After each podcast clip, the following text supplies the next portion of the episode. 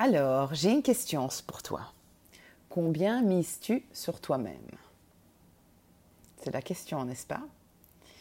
Mais si je veux résumer en une phrase le thème sur lequel on va travailler aujourd'hui, qui est la confiance en soi, eh bien, c'est un peu ça, non, en fait? Alors, combien tu mises sur toi-même? Combien crois-tu en toi? Alors la confiance en soi, c'est un vaste sujet et j'ai absolument pas la prétention de t'amener le remède miracle ici en cinq minutes, parce que la confiance en soi, c'est un chemin.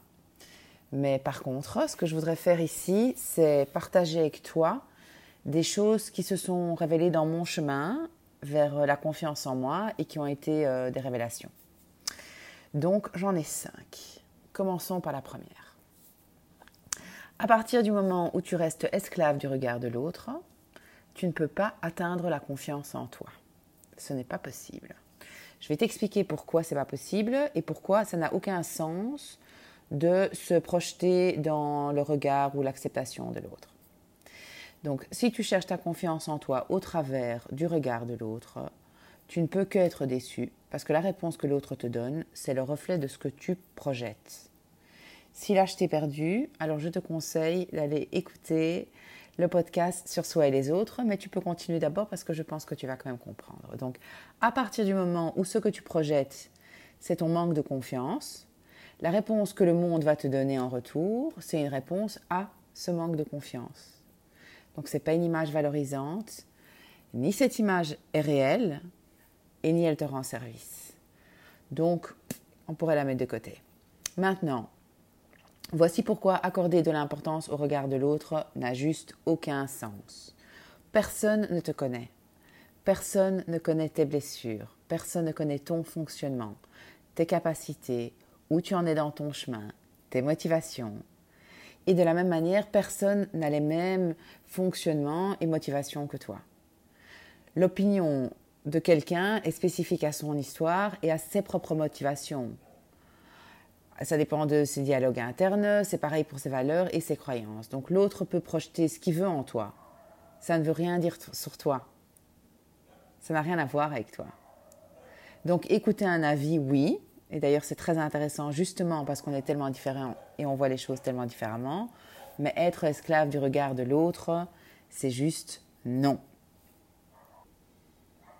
Alors deuxième point, la confiance en soi, c'est quelque chose qui se gagne.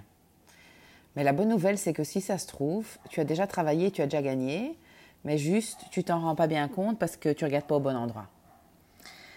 Parce que ce qui, se passe, c'est ce qu'on vit au quotidien, ben, c'est nos émotions. Donc on vit souvent avec ce qui fait mal et pas vraiment avec ce qu'on a accompli, parce que on regarde que rarement le chemin qu'on a parcouru. Et c'est tellement important de prendre ces distances et de voir les choses d'un autre angle. Donc si tu parviens pas à le faire, donc j'ai des outils, comme je te l'ai dit par les podcasts, mais sinon, ça vaut vraiment la peine d'aller voir quelqu'un pour t'aider à le faire, parce que ça permet vraiment de changer la perspective des choses et ça apporte vraiment une confiance en soi, je pense. Troisième point, le manque de confiance en soi est un sentiment qui se nourrit très, très, très facilement. Il se convainc très facilement qu'il a sa raison d'être. Donc si tu veux gagner en confiance en toi, il est vraiment important de prendre le recul sur ses pensées pour ne plus être juste le récepteur absolu et apprendre à les filtrer. Donc perso, j'ai ma technique. Alors si tu ne sais pas comment faire, je t'invite à écouter le podcast sur les pensées et je te mets le lien dans les commentaires. Quatrième point. Alors, je veux te dire que la confiance en soi, à un moment, c'est un choix. Et ce choix, c'est d'accepter qu'on n'est ni pire ni meilleur que les autres, et que finalement, on est seul à pouvoir faire justice à qui on est. Et que peu importe les armes qu'on a et peu importe les défauts qu'on a, chacun en a, on se fait confiance. On ne se fait pas confiance de toujours réussir. On ne se fait pas confiance qu'on ne va plus jamais avoir mal parce qu'on va avoir mal. Mais on se fait confiance qu'on a les ressources en soi pour savoir se relever. Cinquième point, et finalement, et parce que, comme tous les grands mots, le terme confiance en soi amène avec lui des idées de grandeur et de sommet inatteignables, je voulais ramener les choses à un niveau plus terre à terre. Avoir confiance en soi, ça n'attend pas d'atteindre des nirvanas suprêmes, mais ça se suffit déjà dans l'acceptation de qui on est. Ça se suffit déjà dans l'acceptation de qui on est. Aussi, je voudrais dire que la plupart d'entre nous, on a confiance dans certains domaines et pas dans d'autres.